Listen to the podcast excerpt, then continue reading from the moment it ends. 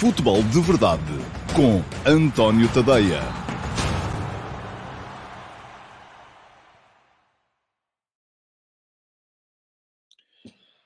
Ora, então, olá, muito bom dia a todos e sejam muito bem-vindos à edição de hoje, que é quarta-feira, dia 17 de agosto de 2022, do Futebol de Verdade, é a edição número 635. Um, e hoje vamos, como é natural, fazer aqui a antecipação do que vai ser mais logo o Dinamo de Kiev-Benfica, o primeiro de dois jogos que vai decidir sim ou sopas se o Benfica vai ou não para a fase de grupos da Liga dos Campeões. Ou se vai o Dinamo de Kiev em alternativa, porque são uh, com certeza duas boas equipas e duas equipas que fazem algum sentido na fase de grupos da Champions, tal como disse ainda ontem o Roger Schmidt, o treinador do Benfica. Enfim temos sempre este problema todos os anos. Há sempre, e muita gente diz isso, ah, isto é um jogo entre duas equipas de Champions, deviam estar as duas. É verdade. A questão é que há 32 vagas nas Champions e haverá para aí 50 equipas de Champions na Europa. Portanto, eh, não podem estar todas e uh, há um processo de qualificação, todo um processo de qualificação que é preciso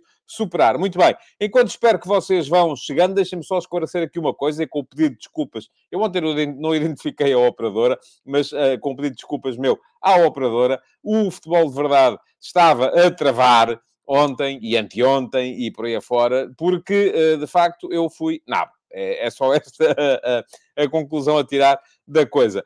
eu já estava aqui equipado com cabo e, portanto, estava aqui a dizer que devia ter o, uh, a velocidade prometida uh, para a internet, que são os tais 200 uh, megabits de, de, download e não sei se 50 de upload.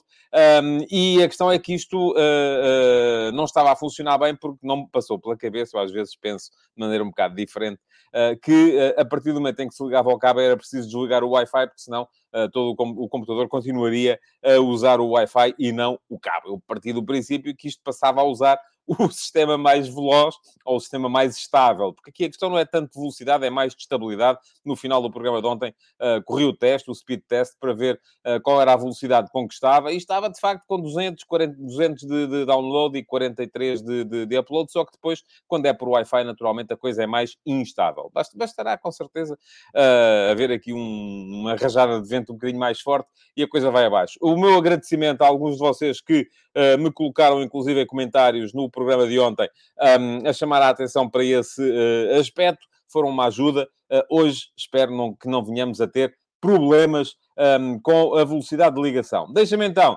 dar os bons dias a quem já cá está e já comentou, o Paulo Neves, o César Gonçalves, o Ricardo Magalhães, o Miguel Maia, o Amadou Jaló, o Domingos Ulossa, o João Portugal, o Manuel Salvador, o Jaime Abreu, o Luís Rodrigues, o João Pereira, o Pedro Fonseca, o Carlos Vilela, o Daniel Coimbra, o Simão Rochinol, o André Pereira, o Luís Leal, o Daniel Leal, o Hugo Macedo, o David Resina, o Ponte Ferreira, o Jair Gomes, o Filipe Ferreira, o Paulo Machado, o Álvaro Guerra, o João Ferreira, o Pedro Pires, o Miguel Lima, o Lidl Lettuce, o Diogo Campos, o Álvaro Rocha, o Miguel Silva, o J. Pedro, o Júlio Mileu, ainda tanta gente, o Hugo Miguel Rocha, o Luís Pires, o, o Alexandre Pereira Dias, o António Silva, o José Leal, e já aqui nomes repetidos, um, o LN13, acho que já tinha dito, o Diogo Neves, o João Coelho, Joaquim Dias, enfim, muito bem-vindos a todos. Um abraço daqui para vocês. Um, gente de Portugal, há gente que já estou a ver que está por aí na, na diáspora. Um, muito bem-vindos a esta edição do Futebol de Verdade, que vai voltar hoje, porque é quarta-feira, à dinâmica normal. E a dinâmica normal é, naturalmente, começar com a pergunta do dia. E a pergunta do dia de hoje, que foi colocada, conforme já sabem, no, uh, programa, na emissão gravada do programa de ontem, portanto, se querem habilitar-se a ter a pergunta do dia de amanhã, peguem, se fazem favor, nas perguntas que vão fazendo no live chat, porque eu nessas não consigo pegar, agarrem nelas e coloquem-nas no um, na emissão gravada, na caixa de comentários da emissão gravada depois do programa acabar, e eu, amanhã de manhã, olho para as perguntas todas, escolho uma, uh, e hoje havia várias perguntas boas, mas algumas das que eu não escolhi também vão ser respondidas mais daqui a bocadinho nos ataques rápidos, porque têm a ver com temas que eu já ia, já tinha previsto uh, abordar nos ataques rápidos do programa de hoje. Mas uh, já sabem, portanto, uh, aquilo que têm que fazer é uh, colocar as perguntas, até podem fazer copy-paste das perguntas que vão fazer no live chat e colocá-las uh, na emissão gravada, na caixa de comentários da emissão gravada. Ora, a pergunta é do A Martins82, que me faz a seguinte questão. Na passada sexta-feira, os sócios do Vizela aprovaram por unanimidade a entrada de um investidor da Malásia. Esperemos que não seja o Sandokan, o tigre da Malásia. Bom, este investidor quer o clube a lutar por lugares do meio para cima da tabela, pagando já 150 mil euros para despesas. Cada vez mais, o mercado português está aberto a este género de investimentos, com bons e maus exemplos. Acha que os clubes de médio grandes irão resistir quando chegar a vez deles de receber esse interesse estrangeiro? Muito bem. Eu uh, deixem-me só e vou pôr o relógio a funcionar. Tenho que pôr o relógio a funcionar quando esqueci-me. E a partir deste momento uh, temos meia hora até ao final do programa, porque depois já sabem como é que funciona. Toca a buzina e o programa acaba. Já está. Bom, um, ontem uh, alguém se queixava também na caixa de comentários do, do, do, programa de ontem que só 10% do tempo é que são passados aqui a falar de futebol. Um, não serão 10%, mas também não falo só de jogo jogado. Nunca quis, nunca tive essa pretensão, nem nunca me passou semelhante coisa pela cabeça. Porque há aspectos que me uh, interessam bastante, que me fascinam, que têm a ver com a dimensão indústria do futebol, com a dimensão uh, uh, uh, económica, do, porque cada vez mais, para compreendermos o futebol, temos que compreender estas dimensões todas também. Portanto, eu peço desculpa e peço desde já perdão àqueles que vêm para aqui iludidos, achando que vou falar só do 4-3-3 e do 4-4-2, e não é, até porque não tenho imagens para mostrar, é uma coisa meio chata. Agora, também já sabem que no meu Substack, e vou colocar a passar aqui embaixo Uh, o endereço é tadeia.substack.com, não é isto, é este aqui, já está, tadeia.substack.com. Um, há crónicas analíticas nos Jogos dos Grandes, onde se fala pura e simplesmente de futebol. É futebol só, futebol puro e duro. Tática, estratégia, técnica, tudo isso. Ali é só mesmo futebol. Aqui também falo, mas também abordo outras coisas, tal como o último passo, o meu texto de opinião uh, matinal, uh, diário, também muitas vezes se centra nesta dimensão do futebol indústria. Ora, muito bem. Portanto, uh, pergunta-me então o uh, A. Martins se eu acho que os clubes grandes e médios vão conseguir resistir uh, quando chegar a vez deles. Eu, aquilo que tenho para lhe dizer é que acredito no mercado. Uh, e vou deixar aqui um link para quem quiser, uh, depois, na emissão gravada, vai ter aqui um link para quem quiser ver uh, ao ler o texto sobre os donos da bola que eu dediquei aos clubes portugueses, onde estava a explicar, no caso do Vizela já está atualizado, ficou desatualizado na última sexta-feira, uh, porque parte da, do capital que era pertença da SECA Incorporate Limited, eu acho que é isso, que é que os, os 29% que vão para este investidor malaio eram os que eram parte dos 80% eh, que pertenciam à SECA Incorporate Limited, que é do senhor um, Edmund Shu, o senhor Edmund Shu, uh, chinês de Hong Kong, sócio de Gerard Piquet em várias, uh, do jogador do Barcelona, em várias uh, um, empresas relacionadas com o ténis, por exemplo, um, era já o acionista maioritário. Portanto, aqui no caso do Vizela nem sequer se trata de passar agora, neste momento, da, uh, dos sócios do clube para um... Não, aquilo já era de um investidor. O clube mantinha 20%, uh, mas o clube, uh, a SAD já era pertença de um investidor externo. Agora entrou um outro. E aquilo que, uh, que eu posso dizer-lhe a este respeito são duas coisas. Primeira coisa, eu sou favorável ao modelo em que os clubes mantenham pelo menos 50% mais uma das ações das suas sociedades desportivas. É o modelo alemão, por exemplo. Agora, reconheço que num mercado tão exíguo, tão pequeno como o português, seja difícil atrair investidores verdadeiramente impactantes se não se lhes dá uh, o domínio, da, da, da, da, o controle da gestão. Para mim foi foi um espanto, foi uma surpresa ver, por exemplo, o senhor John Texter interessado em comprar uma, uma fatia minoritária do capital da SAD do Benfica. Porquê? Porque entra, gasta dinheiro, mas não tem influência real na gestão. Mesmo que lhe seja dado um administrador, uh, não terá nunca influência real na gestão, basta que os outros administradores nomeados pelo clube decidam em sentido contrário. Agora, esta é a primeira coisa que eu tenho para lhe dizer. Acho difícil, não, não sou favorável a esse modelo de, de, de, de propriedade dos uh, clubes. Diz-me aqui o Amadou Jaló, sou favorável ao modelo alemão. Sou, sim, senhores. É assim. Embora na Alemanha também haja exceções, e isto está tudo explicado na tal série de artigos sobre os donos da bola que estão no meu Substack para quem quiser ler. E já deixei lá atrás o link para um deles, aquele relacionado a Portugal, ah, mas há links para todos os maiores clubes do mundo, está lá tudo explicado como é que a coisa funciona. Bom, mas esta era a primeira coisa que eu lhe queria dizer. A segunda coisa que eu lhe queria dizer, afinal não são duas, são três. Isto já parece o sketch da, da Inquisição Espanhola dos Monty Python. A segunda coisa que eu lhe queria dizer era, uh, à partida, não sou capaz de dizer se a entrada de um investidor externo é boa ou má. Depende do investidor externo. E acho que aqui uh, uh, o cuidado que os clubes têm de ter para uh, aprovar ou não aprovar este ou aquele investidor externo tem de ser muito grande. Embora isto também, no médio e longo prazo, acabe por ser um bocadinho irrelevante. Porque um clube até pode vender agora, imaginem, caso do Vizela, não sei se é o caso. O clube até podia vender agora uh, ao senhor, uh, tinha vendido ao senhor Chu, que era um uh, investidor extraordinário, e não sei se esse não é, mas depois o senhor Chu, ao fim de um ano ou dois, vendia a outro tipo qualquer, que já era um tipo que só vinha interessado em lavar dinheiro, seja o que for. Não sei. Enfim. E, portanto, este cuidado, a partir do momento em... E por isso é que eu sou favorável ao modelo alemão, ao 50 mais 1. Porque a partir do momento em que se abre a porta ao tal uh, predomínio do investidor externo, perde-se o controle. E quando se perde o controle, tanto pode vir. O primeiro até pode ser bom, mas depois esse bom pode vender a um mau. E a partir daí podem acontecer casos, como já aconteceram em Portugal, com o Desportivo das Aves, com o Beira-Mar, enfim, com uma série de clubes, com o Atlético, embora o Atlético já estivesse um bocadinho mais em baixo quando, quando isso aconteceu, uma série de clubes em que a entrada dos investidores externos acabou por significar a ruína dos clubes. Pronto, agora a terceira coisa que eu lhe quero dizer, e esta é a, a fundamental para, para o raciocínio, é que hum, acredito no mercado. E como acredito no mercado, uh, e vou recuperar, porque entretanto estou para aqui a falar, a falar, a falar, e já não me lembrava bem do que é que o, o, o tinha dito, mas uh, cada vez mais o mercado português está aberto a este género de investimentos, com bons e maus exemplos, verdade? Acha que os clubes médio-grandes irão resistir quando chegar a vez deles.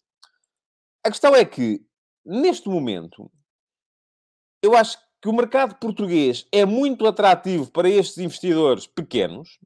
Enfim, eu digo pequenos, comparados comigo ou com vocês, são uh, milionários. Mas são investidores pequenos se os compararmos com os grandes investidores que andam no futebol europeu.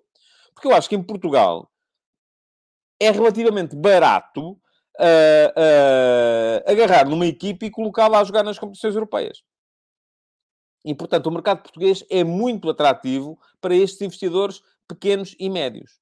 Mas é rigorosamente nada atrativo para os grandes investidores. Porque os grandes investidores, aqueles que pegam nos clubes de topo, uh, ou mesmo em clubes de meio da tabela das Big Five, querem retorno, querem ter um campeonato que seja visível. E o nosso não é. Portanto, eu acho que a sua questão, a, a, a Martins, não sei se é António, se é Afonso, se é Alberto, uh, ou a Martins, uh, falha porque eu acho que neste momento, na realidade que nós vivemos, não é viável. Não vai acontecer. Porquê? Porque mesmo que aparecesse um cheque Altani, uh, um, uh, um grande milionário, um fundo soberano da Arábia Saudita, interessado em comprar uh, um, um, um, grande clube em Portugal, para já eles não estão à venda. Essa é a primeira questão. E depois, só eventualmente admito que os sócios do Flóculo Porto, do Sporting, do Benfica, pudessem vacilar se vissem de repente chegar o dinheiro do Abu Dhabi, como chegou ao, ao Manchester City. Enfim, o do Abu Dhabi já está no Manchester City. Tinha que ser de outro uh, país. O do Qatar já está no Paris Saint-Germain. E também não me parece que fosse particularmente interessante para um Flóculo Porto, para um Sporting, para um Benfica, serem uh, uh, segunda, uh, segundo clube na carteira de um, de um, grande milionário. Não. Aí vão, ser, vão servir sempre como plataforma de, de, de giratória para alimentar esse grande clube. Portanto, aquilo que poderia ser interessante era ter um Estado ou um grande milionário. Agora entrou o senhor Todd Bowley para o, para o Chelsea, comprou o, o clube ao, ao, ao Sr. Abramovich, um, e está farto de investir dinheiro.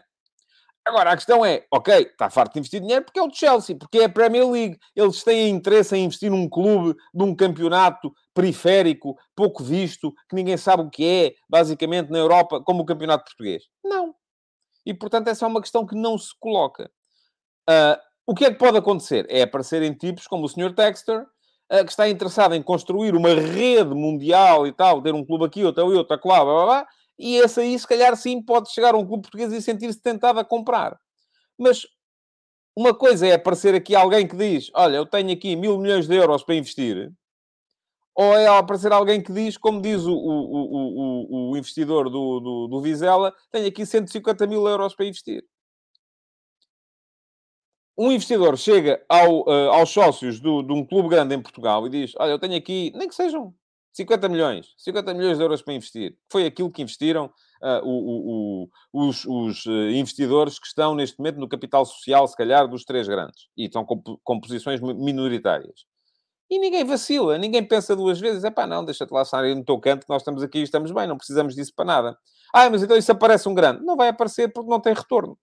Portanto, neste momento o mercado está a funcionar, podemos dizer o que quisermos, ou ao nosso favor ou contra nós, mas está a funcionar de maneira a que isso não acabe, acabe por não acontecer. Bom, o que é que vocês têm a dizer sobre este tema?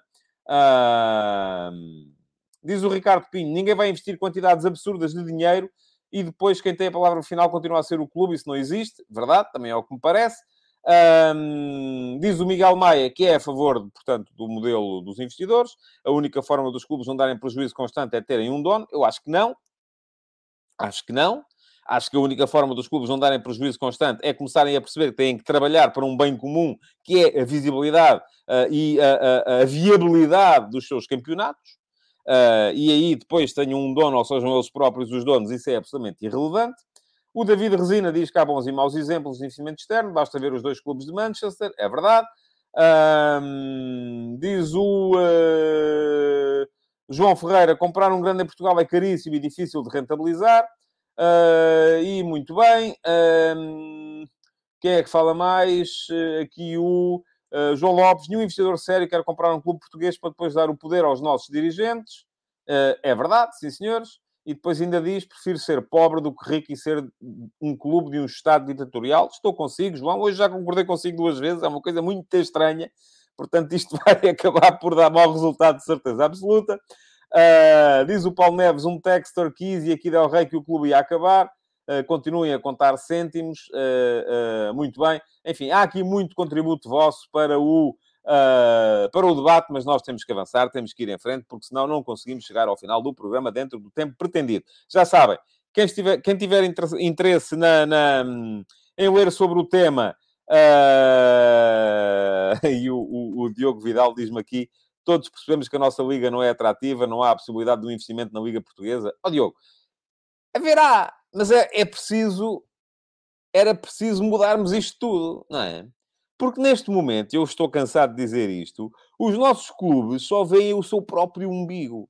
E não se importam de torpedear tudo à volta, e tudo à volta é a própria liga, para conseguirem tirar uma vantagem uh, uh, rápida de uma coisa qualquer preferem ser rei, querem ser reis, nem que seja reis do lixo.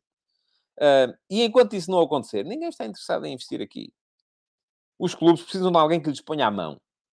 Alguém que os agarre, alguém que os segure, alguém que os discipline, alguém que mande neles. Porque enquanto forem eles a mandar, isso não vai acontecer, não existe em lado nenhum do mundo.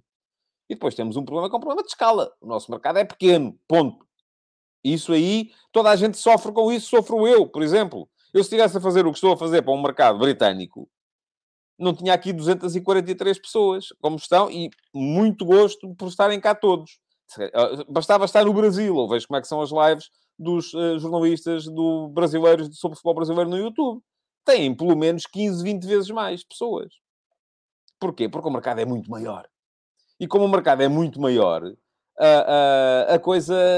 Enfim, o, Paulo, eu há bocado ignorei a sua pergunta. O Paulo insiste criar uma entidade reguladora com poderes efetivos, pergunta-me o Paulo Neves. Isso não é viável. Não é viável porquê? Não é viável porque uh, ah, um, ou estamos abertos à economia mundial ou não estamos. Nós não podemos fechar o futebol à economia mundial. E a economia mundial faz-se de offshores, de fundos de investimento que ninguém sabe muito, faz-se assim em todas as áreas. Não é viável, não é uh, possível fechar isso ao, ao, mercado, ao mercado mundial. Pergunta ao Tiago Monteiro o que difere da Liga Portuguesa e holandesa. A holandesa é mais atrativa, tem mais investimentos externos. Não, tem menos. Aliás, a Liga holandesa, neerlandesa, temos que dizer assim, tem menos, tem, recebe, os clubes recebem menos de direitos televisivos do que recebem os portugueses, por exemplo. Portanto, eh, não há aqui grande.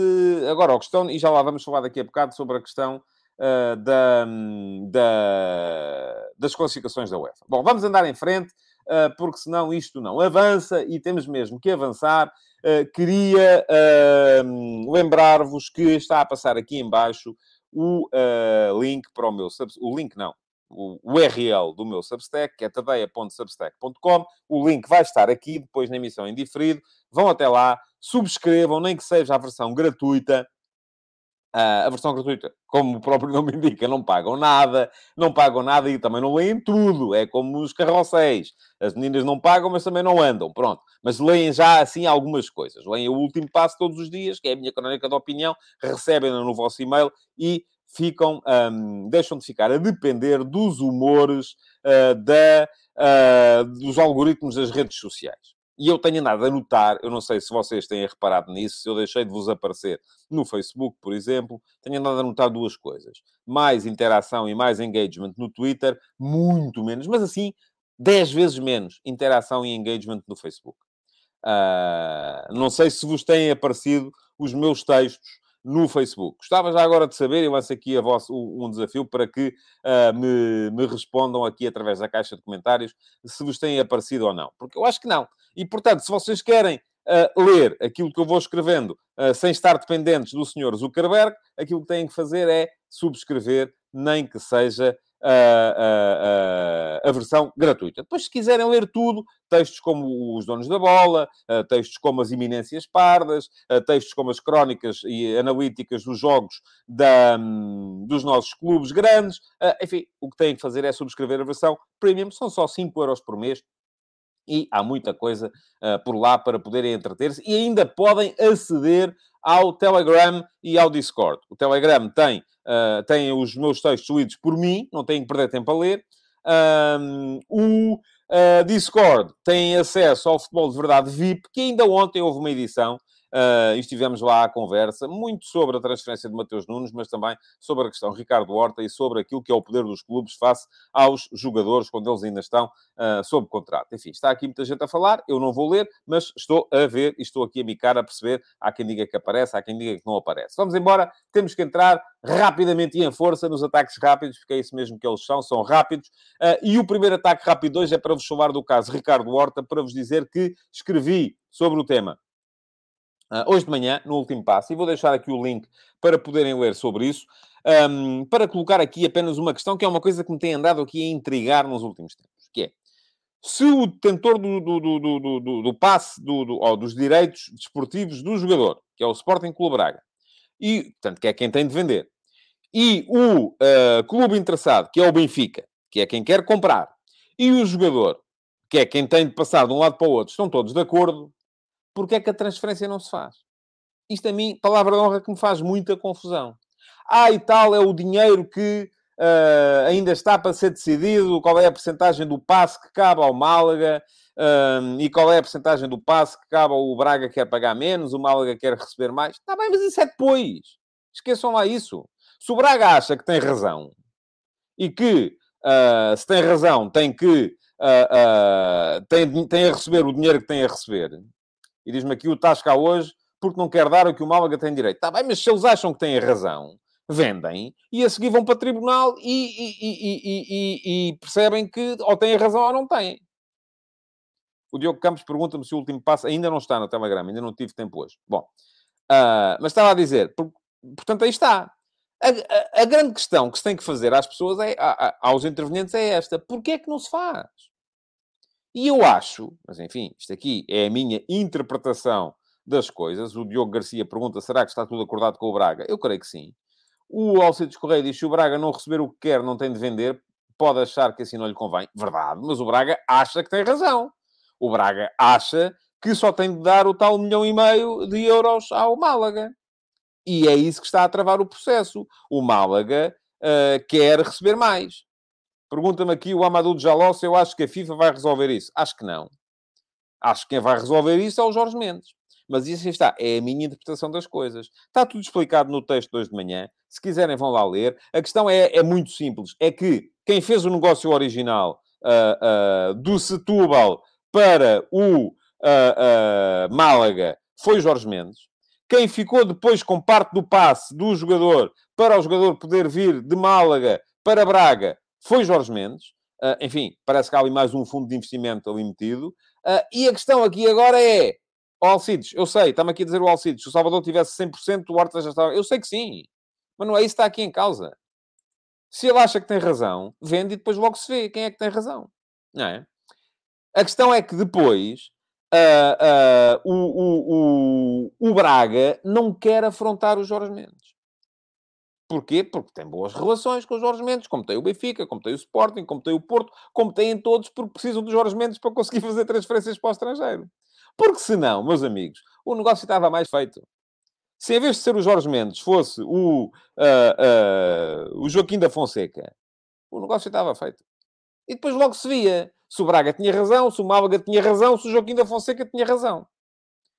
Uh, diz o Fana Machado, tudo isso está certo, agora o jogador é que não pode ser prejudicado. E, e, vai, vai ser, vai ser, mas atenção, ou pode vir a ser, mas isto foi feito de acordo com a lei da altura. Se fosse hoje já não era possível. E ainda bem que já não era possível. Uh, Pergunta-me o Ricardo Carvalho: o que quer dizer é que o Jorge Mendes é culpado disto tudo? Não. Não, não é isso que eu estou a dizer. O Jorge Mendes tem os seus próprios interesses, também não tem que abdicar deles. Não é? E os interesses do Jorge Mendes são muitas vezes estabelecer estas redes de influências que uh, uh, mantêm uma, uma, uma relação assim com este, uma relação assado com aquele, e, e, e vai beneficiando disso para conseguir fazer negócios. Qualquer negócio funciona assim qualquer negócio. O, o, o, é por isso que uh, cada vez mais são importantes os, os, os lobistas. E o Jorge Mendes é o maior dos lobistas no futebol. Uh, quem é que... Ah, dizia-me aqui o Paulo Neves, eu vendo e depois pago-lhe, e ri-se muito, a sério. Oh, Paulo, mas o negócio aqui é sempre este. Porque quem tem os direitos desportivos do jogador é o, é Braga. Portanto, o Braga é que vende, não é mais ninguém que vende. Quem vende é o Braga e depois paga a quem tem parte dos direitos económicos. Tal como vai ser assim se o Sporting um dia vender o Pedro Gonçalves. Uh, tal como vai ser assim, enfim, qualquer jogador que tenha passe que tenha direitos económicos partilhados. E diz o João Lopes: se o Jorge Mendes acha que tem razão porque não avança ele com o dinheiro para o Málaga e depois peça o regresso se tiver razão. Mas aqui o Jorge Mendes não é parte, não é o Jorge Mendes não pode vender coisa nenhuma, quem pode vender é o Braga. O Jorge Mendes só tem a receber, mais nada. Ou não. Ou tem a receber, ou não. Isso agora depois é o que se vai ver, não é? Ou não, também, se o negócio não se fizer. Portanto, uh, esta é a minha interpretação das coisas. O texto está lá, quem quiser ler, dá lá um salto. Agora também não quero alinhar nessa coisa da diabolização do Jorge Mendes, malandro e tal, não sei o quê. Não, ouça, nada disso. Ele está a defender os interesses dele e faz ele muito bem. Faz ele muito bem. Bom, mais ataques rápidos. Um, Ressaca ainda da uh, transferência do uh, Mateus Nunes do Sporting para o Wolverhampton. Hoje já saem notícias. Duas notícias que eu achei alguma piada nos jornais de hoje. Uma delas, uh, que está reaberta o ataque do Sporting ao Al Nusrati. Acho que não tem nada a ver. Enfim, não faz nenhum sentido. É um bom jogador? É. É um bom jogador? É. Agora, não, não ocupa a vaga do Mateus Nunes. Mateus Nunes é um médio de chegada à área, que faz, que faz golos, que, uh, enfim, não tem nada a ver do ponto de vista futebolístico. É um bom jogador. É. Vai custar, custaria metade do, do Mateus Nunes com uh, um décimo da margem de progressão, porque é mais velho. Portanto, não faz nenhum sentido, do meu ponto de vista. Uh, outra notícia, que o Roberton, e ontem falámos aqui do Roberton, uh, diz-me aqui o, o, João Costa, que são coisas dos jornais. Não são, não. Quer dizer, também são, mas não são. São coisas dos, da, da, da, do, do, dos agentes e, e, dos empresários e dos clubes, das fontes. As fontes são tramadas. As fontes são tramadas. Uh, hoje já saiu uma notícia também a dizer que o... Falámos aqui ontem do Roberton, porque algum de vocês uh, dizia que o Roberton uh, podia ser a solução e tal. 12 milhões de euros, pronto, também, enfim, um jogador que uh, subiu de divisão e foi importante na subida de divisão do Almeria da segunda para a primeira divisão espanhola. Uh, mas... Um... Onde é que isto está aí? Tanto comentário, enfim, não, não consigo ler tudo. mas havia uma notícia hoje dizer que o Roberto foi oferecido ao Benfica. E eu só... Eu, enfim, andei muitos anos nos jornais. Só vejo isto de uma maneira. São as fontes já a trabalhar para chegar ao Sporting e dizer assim, é pá, tem que chegar à frente, porque senão ele vai para o Benfica. E se calhar não vai coisa nenhuma. Até porque o Roberto também não me parece que seja um jogador para fazer nem a posição ou a maneira de jogar do Mateus Nunes, nem a posição ou a maneira de jogar do Ricardo Horta. Fica ali no meio, mais ou menos. Mas, enfim, é uma coisa a qual eu acho graça.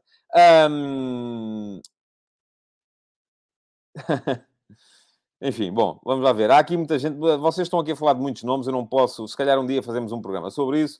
O Nuno Baeta fala do André Almeida. O Entity Drawing Mamanga fala do Checo ou do André Almeida. O uh, Pedro fala do André Trindade do Fluminense. O, o Alberto Moreira do Samu Costa. Uh, portanto, uh, já aqui, vocês são um departamento de scouting maravilhoso. O, o, o Hugo Viana, que mete os olhos nisto, já tem aqui uma data de jogadores para ir buscar. Dentro do plantel, porque há jogo sábado, uh, a possibilidade mais evidente, enfim, acho que o Sporting vai jogar com, já disse isto ontem, com o Garta e Morita. Um, se houver algum problema ou algum deles precisar de sair, ou porque tem um amarelo, ou porque é preciso ser preservado, ou por aí afora, um, uh, enfim, uh, há a possibilidade do Pedro Gonçalves baixar. Eu continuo a dizer, não é a minha solução favorita, porque acho que o Pedro Gonçalves, sendo o melhor marcador do Sporting, quanto mais longe da baliza, pior. Uh, e, e, e, e, entretanto, quem foi promovido ao plantel principal aparentemente foi o Renato Veiga. Viu o Renato Veiga, filho do Nelson Veiga, antigo jogador, também defesa lateral da nossa primeira divisão. Viu jogar algumas vezes na uh, UEFA Youth League no ano passado. vou dizer, não, não fiquei terrivelmente impressionado, embora seja um jogador de passada larga também e de, com capacidade para chegar à área, mas não fiquei terrivelmente impressionado. O Jorge Almeida uh, falou-me no, uh, pro, na, na, nos comentários ao programa de ontem numa solução na qual eu já tinha pensado também, uh, que era o Mateus Reis avançar. O Mateus Reis foi na formação médio-centro também, médio-centro ofensivo. Pode ser, só que lá está. Acho que faz falta na, na, noutras, noutras posições. Mais questões para hoje. Manchester United agora diz que é o Vardy, que é o Casemiro, que é o Mateus Cunha, portanto, uma data de jogadores para chegar ao Man United, continuam tudo de cabeça perdida. Uh, as notícias de hoje, o que dizem é que o Cristiano Ronaldo uh, pode sair se quiser, desde que arranje clube. Agora a questão é arranjar de facto clube e achei também alguma piada. Uh, o Cristiano Ronaldo está naquela fase da carreira em que os média têm culpa de tudo mas depois não se coíbe de usar uh, os média para tudo e mais alguma coisa. Uh, portanto, uh, ontem aquilo que, que, que disse o, um, o Cristiano foi que os, enfim, os média em 100 notícias acertam 5 e tal. Pronto, mas aqui não há notícia nenhuma. Estamos todos à espera para perceber o que é que vai acontecer e estamos à espera de forma Uh, uh, até um bocadinho ansiosa para perceber o que é que vai acontecer ao Cristiano, porque eu acho que é importante, ainda assim, para Portugal, que o Cristiano esteja a jogar e esteja bem. Uh, precisamos ainda de um bom Cristiano no, uh, no Campeonato do Mundo.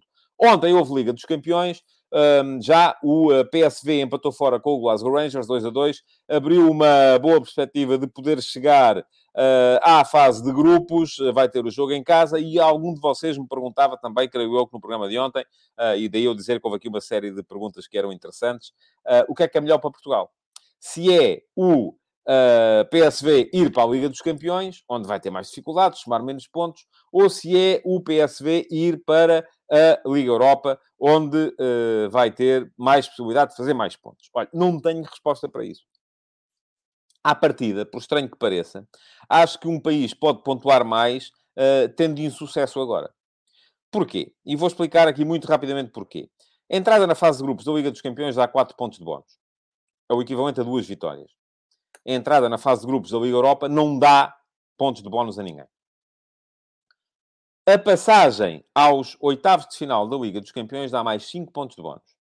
A passagem aos 16 avos de final da Liga Europa dá mais um, um ponto de bónus. Mas ganhar o grupo da Liga Europa dá 5 pontos de bónus. Portanto, se um, país, se um clube ganhar o seu grupo na Liga Europa, faz 5 pontos de bónus, Uh, em vez de fazer e, e, e para, para os fazer para fazer mais do que isso tem que passar aos oitavos de final. Portanto se acharmos e pergunta-me aqui já com um sorriso o João Lopes então é melhor que o Benfica seja já eliminado. Não necessariamente. Se acharmos que os clubes têm capacidade para chegar aos oitavos de final é melhor estar na Liga dos Campeões. Se acharmos que não que vão para lá só marcar passo e não e não não se apuram então é melhor estarem na Liga Europa. Uh, porque aí os bónus acabam por se equivaler.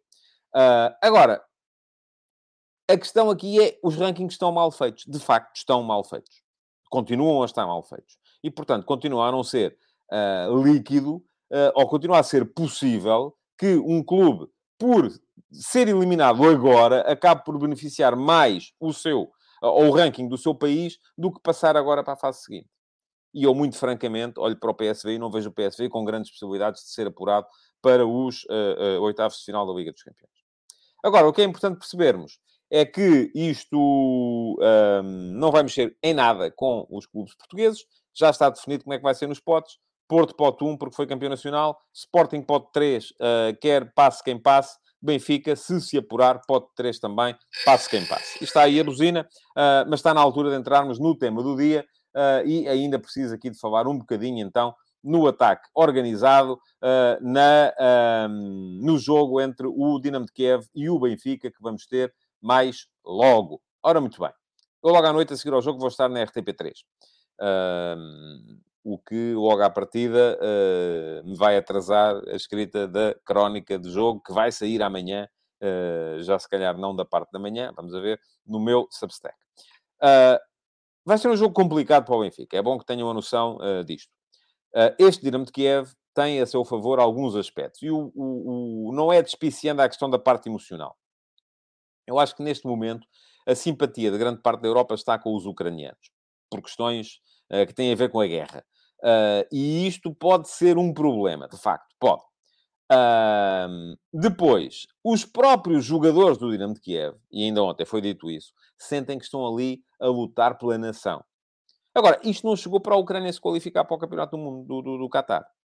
Uh, portanto, não quer, à partida, eu acho que o Benfica é melhor equipa, está com outro andamento, e, portanto, uh, é favorito a passar para a fase de grupos. Agora, é preciso também olharmos para esta equipa do Dinamo de Kiev e percebermos duas coisas. É uma equipa que é, do meu ponto de vista, um bocadinho pior do que aquela que jogou com o Benfica uh, há pouco menos de um ano na fase de grupos da Liga dos Campeões do ano passado.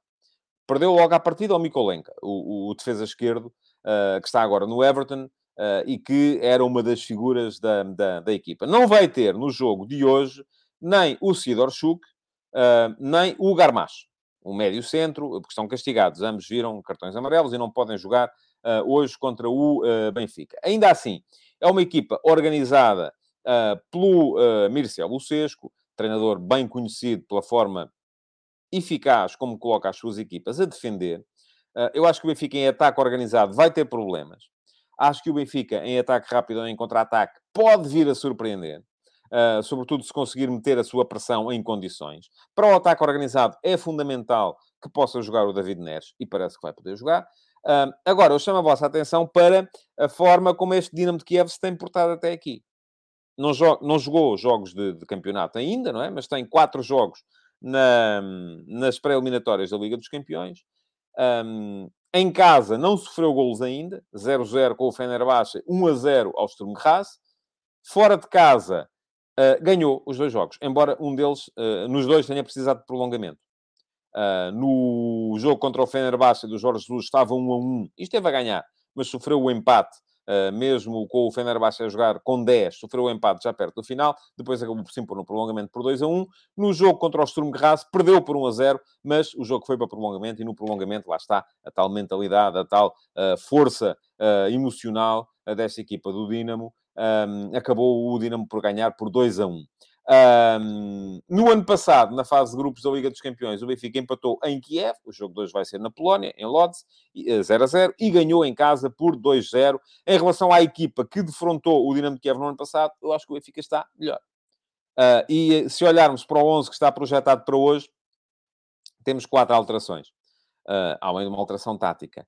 Uh, não joga o André Almeida uh, nem o Vertonga, no Benfica na altura apresentou-se com três centrais, uh, entra o Morato e aparece, não joga o Weigl também, aparece o Florentino e o Enzo Fernandes.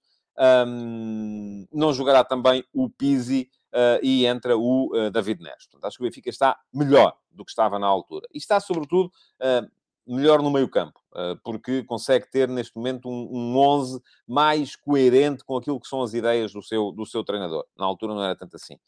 Na altura jogou o Yaremchuk, que é jogador com histórico no Dinamo de Kiev, hoje também é capaz de jogar, porque parece que o Gonçalo Ramos, que tem estado bem, está magoado e, portanto, possivelmente não pode jogar. Volto a dizer, acho que o Benfica é favorito, Acho que o Benfica não tem, uh, uh, não, não vão ser favas contadas, uh, não vai ser absolutamente fácil um, chegar lá. Diz-me o Josias Martins Cardoso, sentia a sua falta ontem, Josias, no futebol de verdade VIP, que o Benfica está melhor em ataque organizado, e é verdade. o, não era isso que eu queria, era este está aqui, o Rias Rio, diz que o Benfica não pode entrar convencido, um, e diz o Ricardo Carvalho, vai ser mais um jogo estilo do Casa Pia na jornada passada, com a diferença de ter jogadores potentes fisicamente e melhores também, não é? Uh, vamos lá ver, acho que são de facto uh, melhores. O Nuno Baeta diz, é jogar para ganhar, porque se o Benfica tem medo do Dinamo, então não vale a pena ir à Champions. Não é uma questão de medo, enfim, é uma questão de percebermos isto, diz aqui o João Ramos, parece uma boa equipa, bastante calculista, e portanto não dá para entrar, uh, conforme diz Agora estou-me a lembrar, estou-me a rir, uh, porque há uma, uh, a Paula Cunha, que é mãe de um colega de equipa do meu filho, uh, no rugby, diz sempre para o filho, não te atires à maluca, e nós estamos sempre a perguntar quem é que é a maluca, para ele se atirar, e aqui estamos... a questão aqui é o Benfica também não entrar à maluca, não é? Tem que entrar a perceber que do outro lado está uma equipa Uh, que, uh, que não, é, não é muito. Não, não, é, não é fácil, não é? Portanto, vai ser preciso um, trabalhar isso. Ora bem, pergunta-me aqui o Simão Rochinova, e também queria falar nisso, se eu acho que o Bá tirará o lugar ao Gilberto, acho que não, acho que ainda não vai ser hoje. Um, continuo a achar que o Bá tem alguns problemas do ponto de vista defensivo, uh, mas, uh, uh, enfim, eventualmente trabalhado poderá vir a ser titular do Benfica, mas não creio que seja ainda para, para já. Bom, vamos seguir em frente, porque ainda vos quero lembrar que Uh, continua a sair, e vai ser assim até final de outubro, a série F80. E a série F80, um, ontem saiu o Dejão. E vou deixar aqui o link. O Dejão, para quem não sabe, foi um jogador que uh, passou pelo Belenenses e pelo Penafiel. Foi campeão de Moçambique Uh, no primeiro ano em que o Moçambique foi independente e teve o primeiro campeonato ao serviço do Texto África, e foi um avançado que chegou a ser depois internacional uh, português, uh, portanto, um jogador que marcou o campeonato português na década de 80 do século passado. Estava, já deixei o link lá atrás para quem quiser ler, ler. Não falei ontem porque não tivemos tempo, o programa já estava longo nos F80 do fim de semana, mas houve gente muito, muito interessante. O Pavão, que é uma lenda para os esportistas, saiu no último fim de semana. O Tcherbakov, uh, que é um jogador que está no coração de muitos sportinguistas também, uh, poderia ter sido um fenómeno, mas teve aquele acidente, um, eh, tal como o Pavão. O Pavão faleceu muito jovem e foi vítima de um caso de morte súbita em campo um, em 1973. O uh, Tcherbakov uh, teve um acidente que o impediu de continuar a carreira aos 22 anos, em 1993. Também por lá passaram, no fim de semana, o Perfeito, extremo do Belenenses dos anos 30, uh, ah, e o Aparício. Uh, o Aparício era um defesa central espanhol, internacional espanhol, que jogou no uh, Boa Vista da década de 50, um, e era raro aparecer um jogador internacional espanhol a jogar na Liga Portuguesa nessa altura. Portanto, já sabem, está tudo lá no meu Substack, já deixei o link para ir ver o João. Também saiu neste último fim de semana o último episódio da série Eminências Pardas, e fica aqui o link também uh, para poderem uh, ler. E o último foi Chiqui Begiristain, o diretor desportivo do uh, Manchester City. Já estão lá 11 diretores desportivos uh, do, um, do, do, do, do, futebol mundial, aqueles que eu achei que eram os 11 que tinham mais influência no futebol mundial neste momento, uh, estão lá todos. Uh, podem ficar a conhecer não só a história deles, como também a história dos negócios que fizeram, patrocinaram, compras, vendas e por aí afora. Está lá tudo documentado para quem se interessa por esta área do mercado de transferências. Outra coisa ainda é que não sei se deixei no início, mas como creio que não, não deixei no início, Uh, Deixe-me só corrigir aqui, o Rui Pedro diz, lembro-me do Figa comemorar um golo no 6-3 e a dedicá-lo ao Sherba. Não foi no 6-3, foi num jogo uh, da época anterior, no Estádio da Luz, que o Sporting acabou por perder também com o Benfica por 2 a 1, mas colocou-se em vantagem. Figo marcou uh, de canto, curiosamente um gol muito parecido com o gol que marcou uh, no 6-3 também de canto, uh, mas foi o jogo imediatamente a seguir ao acidente do uh, Cherbakov. Bom, um, estava a dizer, creio que não deixei ainda o link uh, lá atrás, portanto vou deixá-lo agora para poderem inscrever-se no meu canal de YouTube. Vai ficar aqui. Um, inscrevam-se, é só clicar onde diz inscreve-te e pronto, não custa nada. E depois, já que se inscrevem, cliquem também acima do sino para ativarem as notificações e serem avisados sempre que eu entre em direto. A próxima vez vai ser amanhã, meio-dia e meia, aqui, para vos falar com certeza do jogo de mais logo entre o uh, Benfica e o Dinamo de Kiev. Muito obrigado por terem estado aí. Deixem o vosso like no, uh, no programa de hoje, uh, porque é importante em termos de algoritmo. E voltem amanhã, meio-dia e meia, para mais um Futebol de Verdade. Obrigado. Futebol de Verdade, em direto de segunda a sexta-feira, às 12h30